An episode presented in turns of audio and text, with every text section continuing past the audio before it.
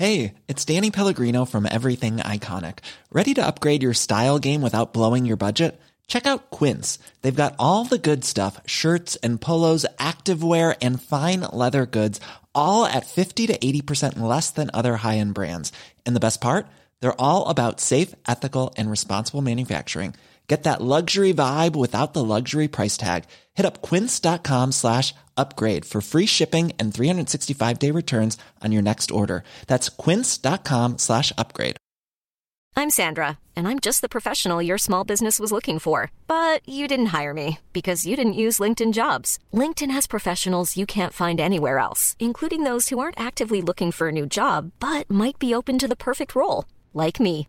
In a given month, over 70% of LinkedIn users don't visit other leading job sites. So if you're not looking on LinkedIn, you'll miss out on great candidates like Sandra. Start hiring professionals like a professional. Post your free job on linkedin.com/people today.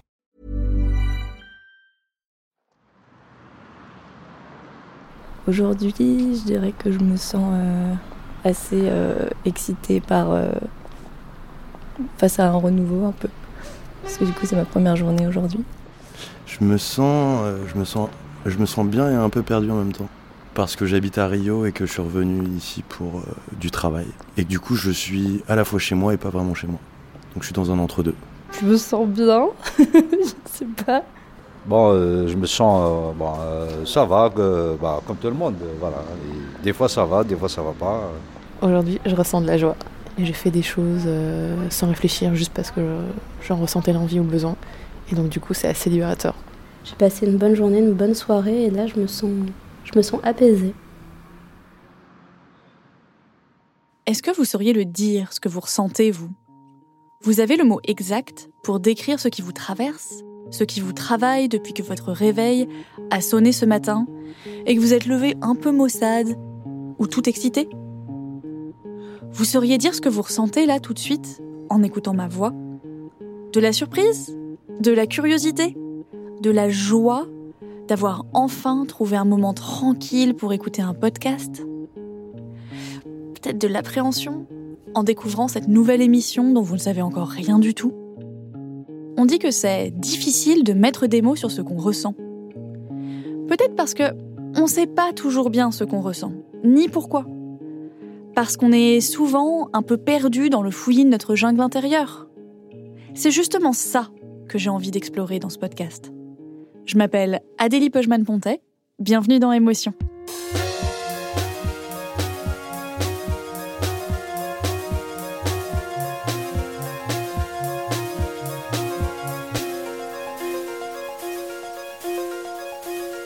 Je vais essayer de vous décrire ce que je ressens là, moi, tout de suite. Si je veux être précise, je vais aller chercher dans ce que les universitaires appellent la granularité de mes émotions. C'est-à-dire dans toutes les nuances de ce que je ressens à cet instant précis. Je peux vous dire, par exemple, que je suis en studio et que derrière la vitre, il y a Charlotte et Mélissa, mes chefs, Bernard et Nicolas, les ingé-sons, et Alice, l'attachée de production. Ils me regardent tous avec des grands yeux. J'ai un peu du mal à respirer, j'ai le cœur qui bat super vite, et j'arrête pas de rire parce que quand je suis gênée, je ris. C'est pas un réflexe hyper pratique, je vous assure. Je suis la personne qui rit aux enterrements. À cet instant, qu'est-ce que je ressens, moi? De la peur, du stress, de l'angoisse? Depuis septembre, il y a ma kiné qui essaye désespérément de me masser le diaphragme, c'est le muscle sous votre cage thoracique, et j'ai l'impression d'avoir un caillou à la place de l'estomac. En fait, j'ai l'impression que présenter ce podcast, c'est comme si je m'avançais nue sur une scène devant un public prêt à me jeter des clous. Devoir prendre la parole devant plein d'inconnus qui vont pouvoir critiquer et commenter. J'ai peur de rater, j'ai peur de trébucher. En fait, j'ai le trac. Comme Franck il y a 30 ans. Je vous parle de Franck parce que sa fille Jeanne m'a raconté son histoire il y a pas longtemps. Comme moi, il rêvait de faire son métier depuis tout petit. Lui, c'était avocat. Il avait brillamment réussi l'examen du barreau dans sa ville, Nantes, et il avait commencé à travailler assez jeune. Franck avait été recruté par un avocat connu dans toute la région, et cet avocat attendait beaucoup de lui. Et puis, la pression était d'autant plus grande que Franck se lançait en droit pénal, c'est-à-dire qu'il se retrouvait à défendre des délinquants, des criminels, des gens qui risquent la prison. Et le trac, a failli briser sa carrière. À 23 ans, il se retrouve à défendre un homme qui est détenu pour trafic de drogue. Il est dans une situation qui est la pire en droit pénal, c'est-à-dire s'il est déclaré coupable, il est considéré en récidive légale. Évidemment, quand on récidive, on risque gros. Et en plus, le client de Franck conteste ce qui lui est reproché. Il clame son innocence. Quand il arrive au tribunal, Franck a hyper peur. C'est un ancien palais de justice, euh, euh, Troisième République, une salle euh, avec du parquet, euh, une barre euh, en bois, des bancs de la défense en bois, un box avec des croisillons. Et je me souviens très bien que cette affaire va être jugée en premier et que l'on va être dans une salle qui va être comble. La salle est pleine, c'est le printemps et il fait très chaud dans le tribunal. Franck transpire sous sa robe noire. Il y a le public qui voit en lui quelqu'un de compétent. Quelqu'un qui connaît son dossier sur le bout des doigts, dont on attend la prestation parce qu'elle va sauver son client. Et puis il y a ses nouveaux collègues aussi. Et les avocats des autres cabinets qui l'attendent au tournant. Et le regard des confrères, surtout dans les premières années, est toujours euh, important. J'étais euh, j'étais repéré déjà, ça faisait un an et demi à peu près que j'étais avocat. On savait chez qui j'étais euh, avocat. Cet avocat, mon, mentor, qui était réputé pour former euh, des gens euh, aussi rigoureux que lui l'était, ça participait indéniablement de, de mon stress. Le regard de ses pairs est plus difficile à supporter que le regard d'un public. Mais dès le début de l'audience, les choses prennent un mauvais tour entre le client de Franck et le juge. Le dossier est à charge et le client continue de se dire innocent. Quand l'audience commence, il commence à se passer ce que je crains, c'est-à-dire une confrontation entre euh, le magistrat qui préside et mon client sur le thème. Je me demande si, monsieur, vous êtes tout à fait conscient des éléments qui existent dans le dossier. Je me demande si vos contestations ne sont pas le signe de votre volonté de se moquer euh, du tribunal. Après le juge, c'est le procureur qui prend la parole. Il annonce la peine à laquelle il voudrait voir le client de Franck condamné 5 ans de prison. Ferme. Et le procureur euh, se lève, il expose tout le mal qu'il pense de mon client et toute la certitude qu'il a qu'il faut le condamner à une très forte peine en réponse à la fois à ce qu'il a fait selon lui et à son attitude dans le dossier et à l'audience. Dans le tribunal, il y a trois parties. Le procureur qui demande la peine, l'avocat qui défend son client et le juge qui vient trouver le bon équilibre entre les deux. Au moment où Franck s'apprête à prendre la parole, il a le sentiment que tout le monde est contre lui. Euh, je me demande si je vais arriver à être suffisamment éloquent pour attirer les juges dans une autre direction qui me semble vraiment, sincèrement, qui me semble devoir être prise, qu'ils pensent ou non que mon client euh, soit coupable. Je me demande si c'est possible que je sois à la hauteur. Franck se lève, s'avance à la barre devant les trois juges et il se lance dans sa plaidoirie. Alors que je prononce une phrase qui doit euh, se terminer par le, le, nom de mon client, euh, je bloque. Je suis incapable de prononcer le nom de mon client. J'ai oublié, là, en train de plaider, en pleine audience, devant tous ces gens qui sont derrière moi pour le public, à côté de ses confrères qui sont à côté de moi. J'ai oublié le nom de mon client. Je suis euh, trempé de sueur. Je baigne dans une chaleur qui est euh, terrible. Il me manque euh, trois mots. Le prénom et le nom de mon client précédé de monsieur. C'est ce silence. C'est le silence de ma voix. C'est le silence de mon esprit. C'est le silence de cette salle d'audience. Les murs me renvoient le silence qui continue, qui dure, auquel je ne vois aucune fin et je n'ai aucune ressource. Les juges voient que je ne finis pas ma phrase, que ma phrase a vocation à, être euh, achevée par euh, le nom de l'homme là, euh, dont on a déjà parlé des dizaines et des dizaines de fois depuis que l'audience a commencé. Et alors, un des membres du tribunal, je me souviens très bien, c'était l'assesseur de droite, va se pencher vers moi alors je suis à 4, 5 mètres de lui. Il est sur une estrade, moi je suis en bas des marches, il va se pencher vers moi et il va me souffler le nom de mon client. Il va le souffler fort pour que je l'entende en pleine salle d'audience. Il le souffle pour aider Franck, bien sûr. Mais c'est pas comme ça que Franck le prend. Je vais l'entendre comme justement une gifle, comme euh, la preuve de ma terrible incompétence. Le client de Franck a bien écopé de la peine requise par le parquet, 5 ans ferme. Mais après tout, c'est pas la seule affaire difficile que Franck a eue dans sa vie, ni la seule qu'il a perdue. Pourquoi ce souvenir reste si vivement fiché dans sa mémoire? Pourquoi 30 ans après, il se souvient encore de la chaleur de la salle d'audience et de la sueur qui lui coule le long du dos? Qu'est-ce qui, dans ce trac et dans le regard que les autres ont posé sur lui ce jour-là, avait tellement d'importance? Alors j'ai posé la question à une psychiatre, Christine Barrois. En fait, le trac vient du jugement d'autrui.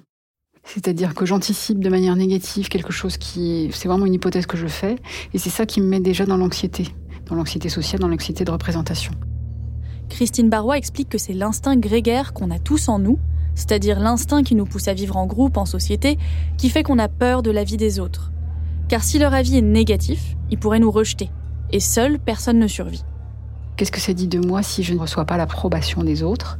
Ça veut dire que je ne suis pas suffisant pour être dans ce groupe, ça veut dire que je vais être regretté de ce groupe, ça veut dire que je vais être exclu, et ça veut dire que je suis abandonné. Et les angoisses d'abandon, c'est un peu comme des angoisses de mort, c'est-à-dire que je meurs. J'y arrive pas, je vais mourir. Donc si on se trouve tout seul, on meurt. Exactement, quelqu'un tout seul meurt. Le trac, c'est donc anticiper d'être rejeté par le groupe dont on fait partie ou dont on veut faire partie. Et c'est évident en fait. C'est ce qui donnait le trac à Franck devant ses confrères il y a 30 ans. Et c'est ce qui m'obsède moi depuis des semaines. C'est ce que les gens vont penser de l'émission, de moi, de ma voix. Enfin, vous voyez l'enjeu, quoi. J'ai pas envie de décevoir ni vous, ni mes chefs, ni moi. Et franchement, c'est pas une peur absurde. Les autres peuvent décider de manière formelle ou non de nous rejeter. Par exemple, je pourrais rater cette émission, vous pourriez ne plus jamais écouter ce podcast et mettre de mauvais commentaires sur iTunes, s'il vous plaît, le faites pas.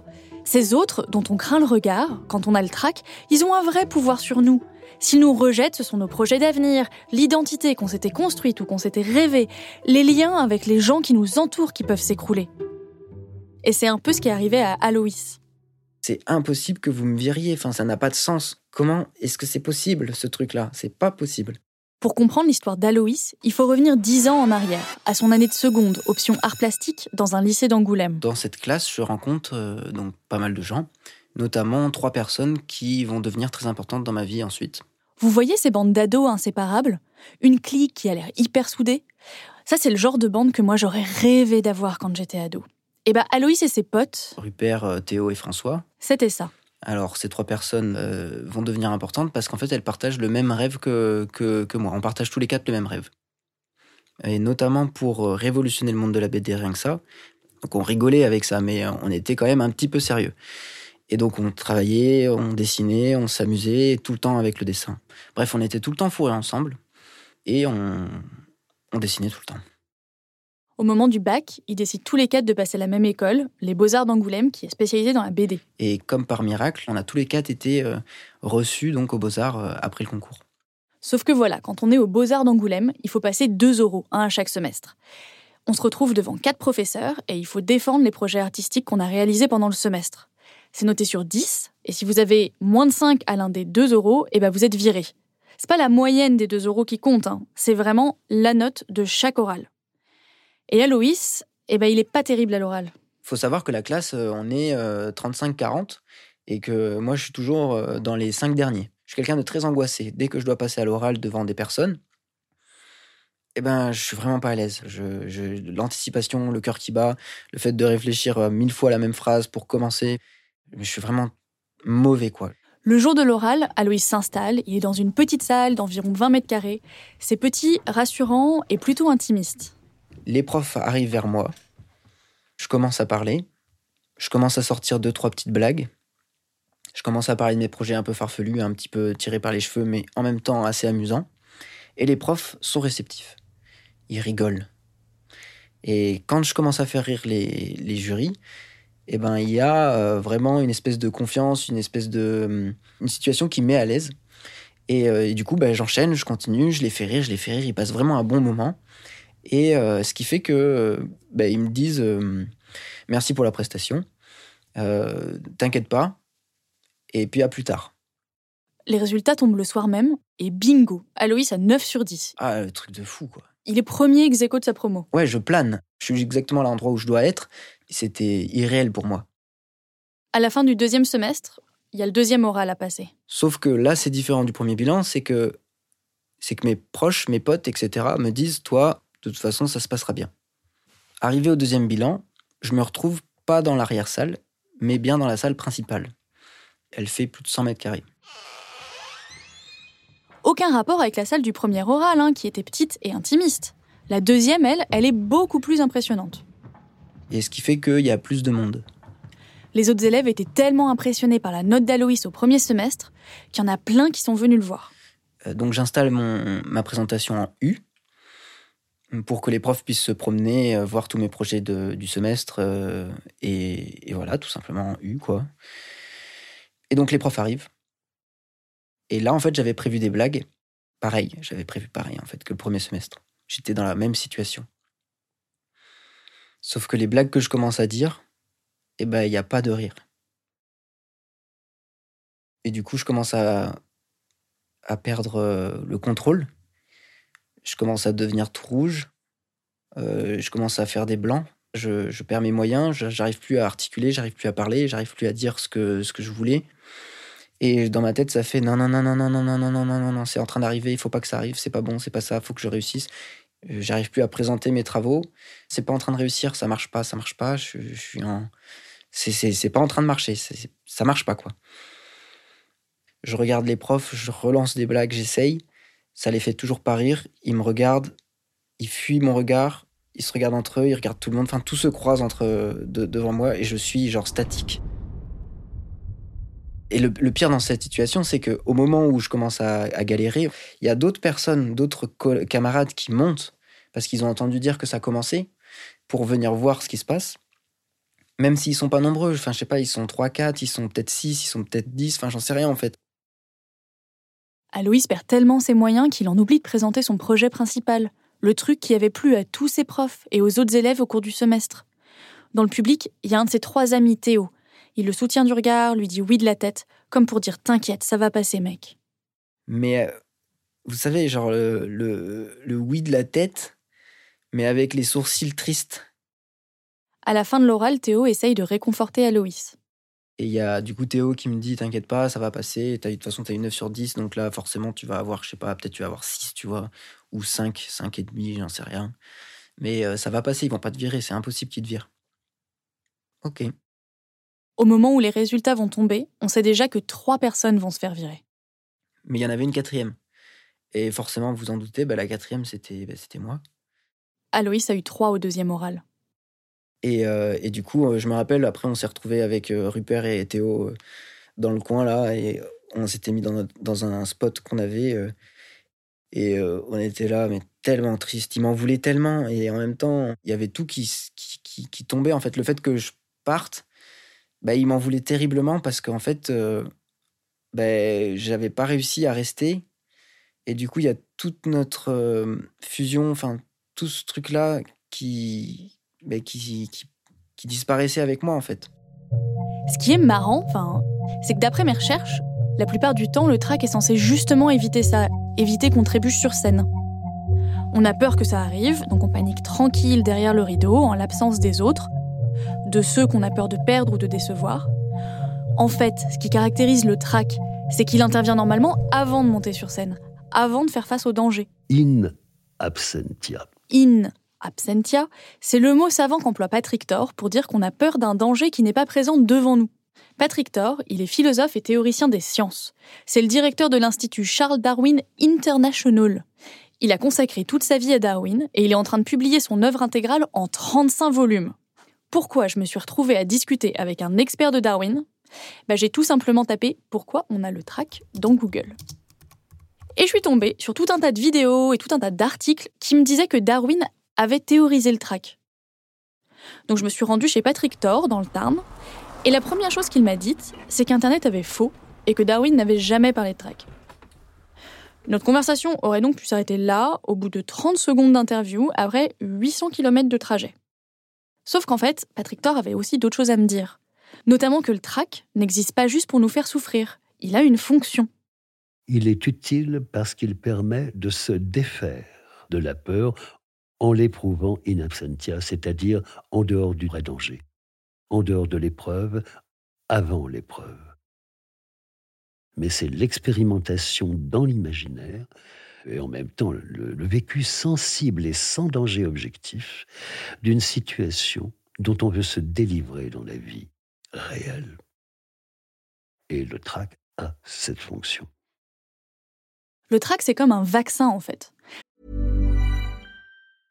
I'm Sandra, and I'm just the professional your small business was looking for. But you didn't hire me because you didn't use LinkedIn jobs. LinkedIn has professionals you can't find anywhere else, including those who aren't actively looking for a new job but might be open to the perfect role, like me. In a given month, over 70% of LinkedIn users don't visit other leading job sites. So if you're not looking on LinkedIn, you'll miss out on great candidates like Sandra. Start hiring professionals like a professional. Post your free job on linkedin.com/people today. C'est cette petite dose d'angoisse d'abandon, de mort sociale qui vous immunise, théoriquement, pour surmonter l'épreuve devant vous au moment où vous n'avez plus d'échappatoire. Vous êtes en coulisses. De l'autre côté du rideau, il y a un public ou un jury qui vous attend. Et à ce stade, ou vous montez sur scène et vous réussissez, bravo, ou bah, vous encourez la mort sociale. Parce que que vous ratiez sur scène ou que vous ne montiez pas sur scène, dans les deux cas, vous aurez échoué au regard des autres. Et vous emmènerez ces regards avec vous. Et si vous en avez quelque chose à faire de ce jugement des autres, ne culpabilisez pas, c'est le propre de notre condition humaine. Seuls les gens ont le trac. C'est pas comme la peur. Un hamster a peur, un humain, il a peur, et il a le trac. Parce que le trac implique la conscience des valeurs et la capacité à se projeter dans le futur. Par exemple, pour Aloïs, c'est se demander juste avant son oral s'il va bien réussir les beaux-arts et devenir l'auteur de BD qu'il a toujours rêvé d'être. Il inclut la conscience du jugement des autres, c'est-à-dire qu'il oppose l'estime et le mépris. Il est intimement lié à la capacité de se représenter l'avenir. Là, je reprends les termes de Darwin et à l'intériorisation de ce que Darwin précisément nomme l'importance accordée à l'opinion d'autrui. En fait, chez Darwin, selon Patrick Thor, c'est une question d'éthique qui se joue là. Les humains seraient constamment traversés par deux formes de désirs contradictoires. Le premier, c'est le désir immédiat qui nous pousse à vouloir acquérir quelque chose ou à en jouir. Le deuxième désir, c'est un désir à long terme. C'est celui qui nous permet justement de vivre en société les uns avec les autres. Et ce désir-là, qui est plus durable, c'est d'obtenir l'approbation d'autrui. Et l'éthique de la civilisation chez Darwin, c'est quelque chose qui repose sur l'exigence que l'on a d'être en tout point conforme à l'attente d'autrui. C'est-à-dire que le prix que l'on accorde à l'opinion que l'autre a de nous-mêmes est ce qui structure en fait au niveau des individus la cohérence de la civilisation. Le trac, c'est la réponse à ce désir profond d'appartenir à la société. Est-ce que pour autant ça veut dire que tous les humains ont le trac de la même manière et avec la même intensité? Non. Un professeur d'art oratoire qui s'appelle Stéphane André a une anecdote rigolote sur ce sujet d'ailleurs. On pense généralement que l'art oratoire est un don. Stéphane André anime régulièrement des conférences et des ateliers pour aider les gens à être plus à l'aise à l'oral. Dans chacune de ces conférences, il demande à quelqu'un de se porter volontaire pour venir sur scène et parler pendant deux ou trois minutes du sujet qu'il veut. Je sais pas si, comme moi, vous êtes déjà crispé en entendant ça, mais deux ou trois minutes pour parler sans avoir rien préparé devant des inconnus dans un amphithéâtre, moi je trouve ça terrifiant. Alors quand on demande, et quand on demande encore aujourd'hui, dans un amphithéâtre d'Européens, de Français en particulier, est-ce que quelqu'un veut bien venir faire un exposé alors qu'il y a 200 personnes dans l'amphithéâtre? Euh, je dirais presque que chacun regarde dans son cartable en se disant j'ai un truc à faire dans mon cartable et tout, un peu comme quand on, était à l'école et qu'on avait 12 ans ou 13 ans et que le prof disait euh, quelqu'un va venir au tableau et à ce moment-là tout le monde regardait dans son cartable, regardait dans ses notes. Ben, j'ai pratiquement le même comportement adulte de gens de 40, 50 ou 60 ans dans un amphithéâtre. Si vous demandez que l'un d'entre eux veuille bien venir à la tribune faire un exposé. Et les gens euh, n'ont pas envie de venir. C'est pourquoi, en général, maintenant, euh, je désigne les gens que je fais monter sur scène. C'est plus simple. Donc la grande majorité du temps, Stéphane André donne cette conférence devant un public français. Mais il y a quelques années, il se retrouve à faire la même conférence en anglais devant des élèves nigérians. Au moment où je leur ai demandé que l'un d'entre eux veuille bien descendre les degrés de l'amphithéâtre pour venir s'asseoir à la tribune et faire un petit exposé sur un thème de son choix, quand j'ai eu fini de parler, quasiment la, la totalité, il faut dire que je parlais depuis pratiquement une heure, la totalité de l'amphi levée et tous ces gens jouaient des coups d'entre eux qui arriverait le premier en bas à la tribune pour faire son exposé. Et pour moi, ça m'a fait un choc incroyable, parce que jamais je n'avais eu une telle envie de parler en public devant un amphi de français. Et j'ai compris que finalement le trac était d'origine culturelle, donc ça veut dire pas personnel. Est-ce qu'il y a des pays où on serait particulièrement traqueux? Ou est-ce qu'il y a des gens devant qui il est particulièrement difficile de parler? Peut-être qu'on n'est pas tous égaux devant le trac, mais peut-être aussi que certains publics ont un regard plus dur que d'autres. Et si le problème en fait c'était pas moi, c'était vous? Et si vous étiez particulièrement attentif à la moindre erreur, prêt à rire, à juger, à vous moquer? Je dis vous, mais je pense pas vraiment à vous tous qui m'écoutez. Je pense à ceux qui, comme moi, sont français. Et si en France, on était particulièrement dur face à la parole de l'autre? En France, le silence est d'or, le rompre, c'est terrifiant.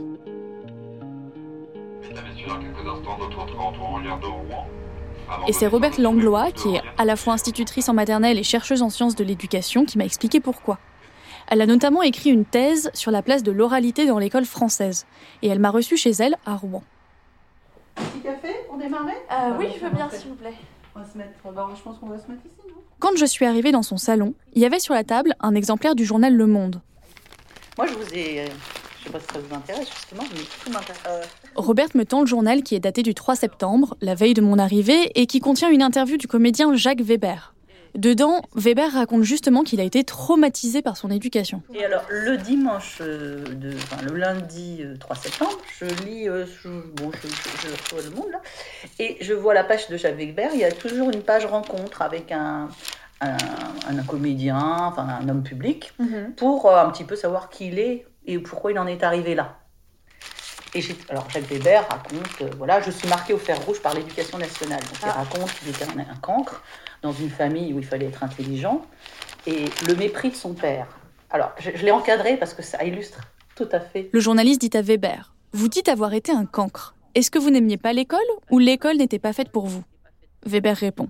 C'était réciproque. Je n'aimais pas l'autorité de l'école et sa foncière injustice. J'avais des difficultés car j'étais très introvertie, j'écrivais mal parce que j'étais hyper nerveux et très émotif. On me disait que j'étais nul, crétin.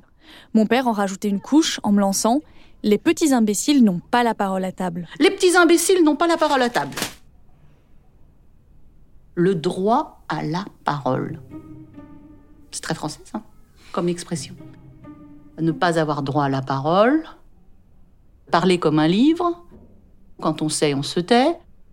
Voilà, toutes ces expressions qui donnent la nature de la parole au niveau de l'école, des enfants, même au statut familial finalement. Ce qu'elle m'explique, c'est que l'éducation française laisse vraiment peu de place à l'oral. Quand on a le droit de parler, c'est pour lire en fait. Lire à voix haute un texte écrit, réciter une poésie écrite. Mais les élèves ont peu la liberté de s'exprimer, de donner leur point de vue. Et en fait, c'est pas un hasard. Laissez-moi vous présenter Ferdinand Buisson et son dictionnaire de l'éducation publié en 1882. Sur sa page Wikipédia, Ferdinand a l'air d'un monsieur typique de la Troisième République. Il est chauve, il a une grande moustache kirbique et des petites lunettes posées sur le nez. Et son dictionnaire, qui compile tout ce qui se dit à l'époque sur l'éducation, des articles de loi, des débats à l'Assemblée, définit les bases de l'école de la République qui resteront plus ou moins les mêmes à peu de choses près jusqu'en 1972. Ce qui est intéressant, c'est dans le dictionnaire de Ferdinand Buisson, il est quand même euh, écrit, il y a bien de l'oral à l'école, c'est le dialogue pédagogique qui se définit comme le maître pose une question, l'enfant répond. Vous vous rendez compte que c'est le seul dialogue valable à l'intérieur de la salle de classe? Pas les élèves posent des questions, pas les élèves suggèrent des idées, pas les élèves tâtonnent ni débattent. Juste, le maître pose une question et l'élève répond. Comment on en est arrivé là? Il faut remonter quatre siècles plus tôt, à la Renaissance. Jusque-là, c'était les religieux qui enseignaient. Et tout se faisait à l'oral, et notamment en latin. Et à la Renaissance, on entre dans une période de questionnement de fond sur la place de l'écrit. D'abord, il y a l'imprimerie qui arrive en France en 1470. Et puis il y a aussi le protestantisme qui arrive 50 ans après, et qui met la Bible, donc le livre, au cœur de sa pratique religieuse. Et puis enfin, il y a les jésuites. C'est quoi les jésuites? C'est un ordre religieux qui naît à cette époque-là aussi. Mais surtout, ce sont les gens qui, au sein de l'Église, sont complètement focalisés sur l'instruction. Et ces jésuites, ils donnent une importance immense à l'écrit. Et vous croyez peut-être que ça ne vous concerne pas, mais si en fait, parce que l'enseignement jésuite a irrigué toute l'éducation en France. Les jésuites ont créé une école de contrôle. Il fallait contrôler les élèves, on les a contrôlés par les exercices écrits. Et la seule parole qu'ils autorisent, c'est une parole contrainte. Les jésuites, ils ont développé aussi la rhétorique. Qu'est-ce que c'est la rhétorique? C'est j'écris un texte que je vais oraliser. Ils développent une parole qui ne fait que mimer l'écrit. Bon, et puis il y a aussi le cours magistral. Alors, les jésuites, ils ont repris ce qui se passait à la religion, c'est-à-dire que le prêtre, le dimanche, il parlait à l'assemblée. Il était seul face à un auditoire central, un petit peu surélevé comme sur une estrade. Et à l'école de Jules Ferry, il y avait bien l'estrade, où il y avait le bureau et le maître. Qui parle à l'école, si ce n'est les profs donc dites-vous qu'à ce stade, pour les écoliers français de la Renaissance, prendre la parole devant les autres de manière libre et naturelle, c'est déjà pas simple. Mais ça va encore s'aggraver. Parce qu'à partir de la Révolution, l'idée germe qu'il faut éduquer le peuple. Avant l'éducation, c'est un truc de noble, de riche ou de religieux. Permettre au peuple d'accéder à l'éducation, c'est le fondement de la démocratie.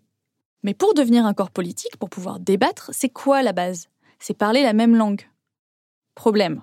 Les gens en France parlent des patois différents. Il faut donc leur apprendre une langue commune. Évidemment, il faut du temps pour que ça se mette en place, tout ça. C'est ce qui nous amène au XIXe siècle et à la Troisième République de notre ami Ferdinand Buisson. Et c'est là que commence le vrai bras de fer entre l'écrit et l'oral. Pour inculquer le français aux petits écoliers de la Bretagne jusqu'à Nice, il faut faire taire les patois. Si on laissait s'exprimer les enfants, les petits bretons dans les classes, par exemple, bah, ils s'expriment en breton. Hein. C'était leur langue. Donc surtout, il fallait pas qu'ils s'expriment en breton, puisqu'il fallait qu'ils apprennent le français et qui parlent que français. Et c'est par l'écrit qu'on va unifier. Par A, B, C, D, l'apprentissage des lettres, l'apprentissage de l'écriture. Le système éducatif français s'est créé sur ce déséquilibre, sur cette tension. Donc on arrive à la fin du XIXe siècle, avec un Jules Ferry et un Ferdinand Buisson, qui, pour faire aboutir le projet révolutionnaire, et dans la droite lignée des changements qui ont commencé à la Renaissance, vont rendre la prise de parole en classe hyper risquée. Ça, c'est ce que Robert Langlois appelle le statut de l'erreur. Par exemple, les enfants français, alors euh, ça se voit à l'écrit, là je ne parle pas de la parole, mais lorsqu'ils ils ont peur de ne pas savoir, ils s'abstiennent, ils répondent pas. Les autres enfants, ils répondent. Dans tous les autres pays, euh, ils répondent même s'ils savent pas. Euh, le statut de l'erreur, se tromper, oh, j'ai raté, oh maîtresse, j'ai raté, je me suis trompée. Eh ben c'est une tare qui qui fige la confiance en soi, parce que euh, il y a cette idée qu'il faut toujours réussir, et donc c'est dans la tête des parents. L'enfant, il n'est pas sûr, une fois qu'il a raté, il ne refait plus. Ça vous rappelle des souvenirs? Donc certes, le trac est universel. Penser au regard des autres fait partie de la condition humaine. Mais quand vous avez grandi en France, où l'on vous apprend à ne pas prendre la parole, ou que vous devez parler devant des Français qui pensent que votre parole ne vaut que si elle ressemble à du Victor Hugo déclamé, clairement on comprend que votre trac s'aggrave. J'ai eu envie d'en parler avec quelqu'un qui n'est pas français justement, mais qui est souvent confronté au regard des Français. Je m'appelle Sébastien Marx et je suis un humoriste. C'est-à-dire, je monte sur scène et je raconte des blagues et je, je joue en français et en anglais. J'ai retrouvé Sébastien dans un café à Montreuil avant qu'il monte sur scène. Il avait plein de choses à me dire sur les Français. Une fois, j'étais dans la rue, je parlais avec un ami français, je parlais en français au téléphone. J'étais à la, sur une place, euh, je ne sais pas si c'était la place Tertre ou chose comme ça, et j'ai dit titre, j'ai fait une faute, et quelqu'un juste à côté de moi, un, piéton juste à côté, m'a corrigé. Il t'a dit quoi exactement? C'est une femme, elle a juste dit c'est Tertre. Mais pas bonjour, hein, c'est juste, euh, elle a entendu que j'ai fait une faute c'était dans ses oreilles, c'était inadmissible. Elle a osé, elle avait le culot de corriger un étranger, évidemment un étranger, qui parlait au téléphone à quelqu'un d'autre d'une façon mal polie parce que j'étais dans ses yeux impoli d'avoir un peu mal prononcé sa langue. Je pense que c'est une question de politesse, vraiment Non, non, non. Non, je ne pense pas que c'est une question de politesse. je pense que c'est une question de droit à l'erreur. Euh, je pense qu'en France, j'étais prof de la langue anglaise à une école française. J'ai vu à quel point l'importance est mise sur l'écrit. C'est-à-dire qu'il y a des dictées qui sont très importants apparemment en France, et c'est très maître qui récite des choses à des élèves, et les élèves doivent se taire et juste noter, noter, noter. Par rapport aux États-Unis, on, met beaucoup plus d'importance sur un dialogue, et les élèves, ils ont souvent le droit, ils sont même poussés à se poser des questions et de faire des erreurs, de poser des questions bêtes. Et, en France, j'ai l'impression que ça ne se fait pas. C'est-à-dire, si on ose poser une question, la maîtresse va dire, ou le maître va dire, non, il ne faut pas parler maintenant, après, ou si on fait une faute, c'est assez grave. Et en plus, en, plus, la langue est tellement difficile que finalement, on va faire des bêtises avec cette langue. C'est tellement facile à faire des, fautes. Si je dis on au lieu de un, c'est notre mot. Et donc, et c'est notre mot, et les gens vont pas comprendre, et ils vont pas être sympas sur le fait qu'ils vont, ils pas compris. Je, je, trouve qu'ils vont dire, mais j'ai pas compris. Et on, te regarde comme si tu racontais le, la, pire chose du monde. C'est, que je comprends rien. Parce que le problème aussi, c'est que si tu dis à quelqu'un un baguette au lieu de une baguette, ils peuvent même pas faire l'effort de peut-être deviner mais ils vont faire croire que tu dis n'importe quoi. C'est dire en baguette, c'est le même, c'est exactement comme si tu disais Mais je trouve que oui, il, y a moins d'acceptance d'acceptation de, de l'erreur, justement. J'ai rien dit, hein, j'ai rien dit.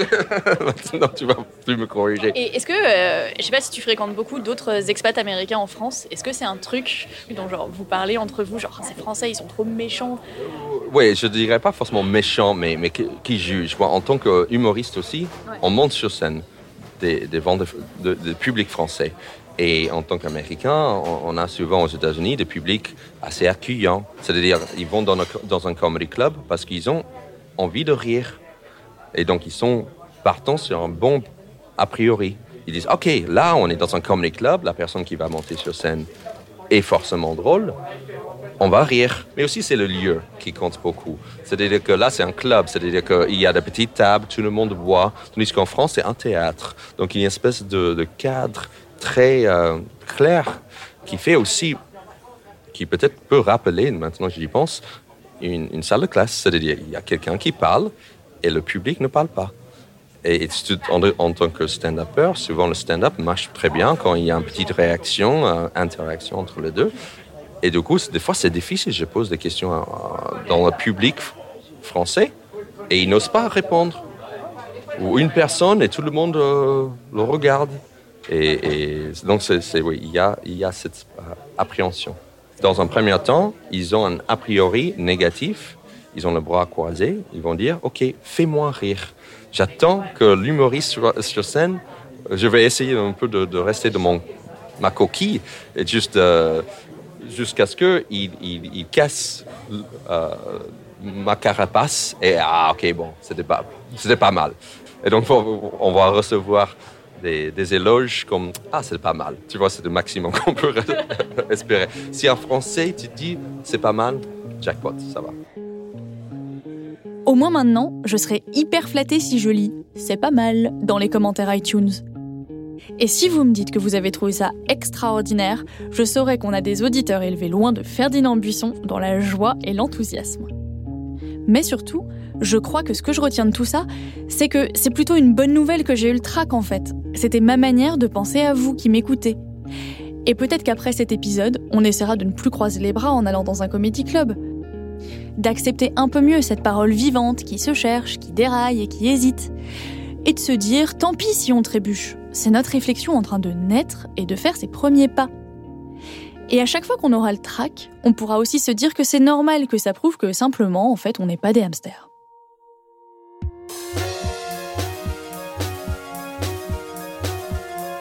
C'était Émotion, un podcast de Louis Média que vous pouvez vous empresser de suivre sur tous les réseaux sociaux, sur les comptes at Émotion Podcast, émotion avec un S, sur Twitter, Facebook et Instagram. Pour ne rater aucun épisode, retrouvez-nous là où vous avez l'habitude d'écouter vos podcasts, sur iTunes, Google Podcast, SoundCloud, Spotify ou YouTube. Vous pourrez aussi nous laisser des étoiles, des commentaires un peu partout pour nous dire si ça vous a plu et n'hésitez pas à le recommander à vos proches. Les interviews ont été réalisées par Jeanne Boézek, Alice Boulot, Iris Wedraogo, Maureen Wilson et moi-même. Alice m'a aussi aidé dans les recherches. Jean-Baptiste Bonnet, Claire Cahu, Tristan Mazir, Bernard Natier et Nicolas Vert ont assuré la réalisation, la création sonore, l'enregistrement et le mixage de cet épisode. Nicolas Degélis a composé la musique et Jean Mallard a réalisé le logo. Merci à Mélissa Bounoua et Charlotte Pudlowski pour la direction éditoriale et la production. Merci évidemment à tous nos interlocuteurs de nous avoir accordé de leur temps. Vous pourrez retrouver leurs œuvres et leurs références sur notre site louismedia.com. Retrouvez Émotion un lundi sur deux. Et en attendant le prochain, s'il vous est arrivé une histoire forte en lien avec une émotion, n'hésitez pas à m'écrire sur Twitter at apjzpty ou hello at louismedia.com. À très bientôt!